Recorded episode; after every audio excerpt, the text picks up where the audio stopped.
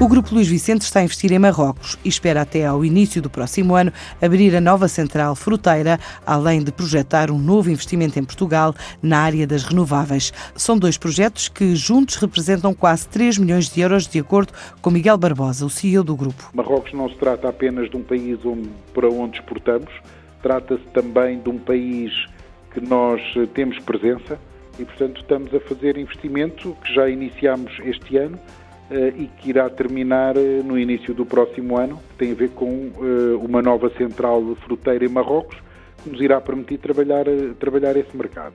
Depois também temos aqui um projeto em parceria com, com uma outra empresa, um investimento significativo em termos aqui produção de energia solar para reduzirmos, eh, no fundo, a nossa pegada de carbono. Portanto, será um investimento que iremos realizar em 2020.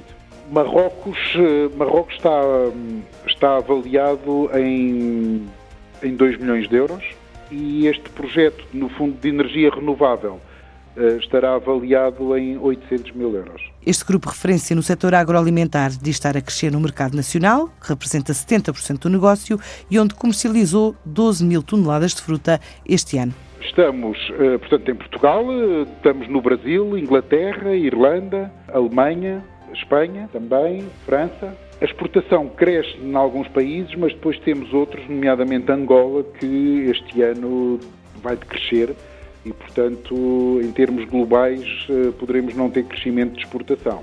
Embora há mercados que estamos a apostar que têm tido, que têm tido um crescimento significativo. Angola não cresce e até tem diminuído devido a, à conjuntura económica do próprio país em Angola. Portanto, o Brasil, sim, temos, eh, temos mantido e temos uh, trabalhado com os clientes que temos habitualmente e inclusive ganham alguns clientes. Portanto, tem sido um mercado e será um mercado para 2020 muito interessante. E ainda, ainda nos Palopes temos trabalhado também bem com Cabo Verde, por exemplo, e depois temos os outros mercados, como seja o Canadá, que não lhe referi há pouco, Inglaterra, portanto, Irlanda, a própria Alemanha, onde estamos a, a crescer eh, significativamente.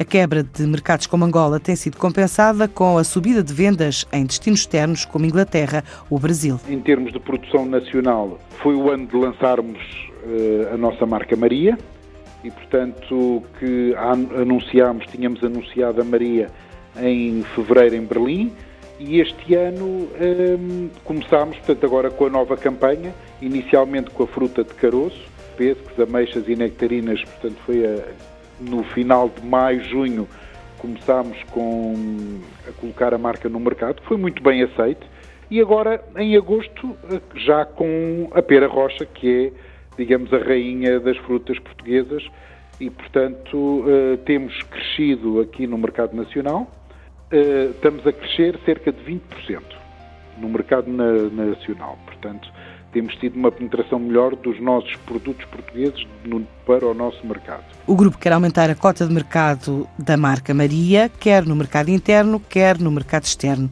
e crescer nas vendas em alguns destinos.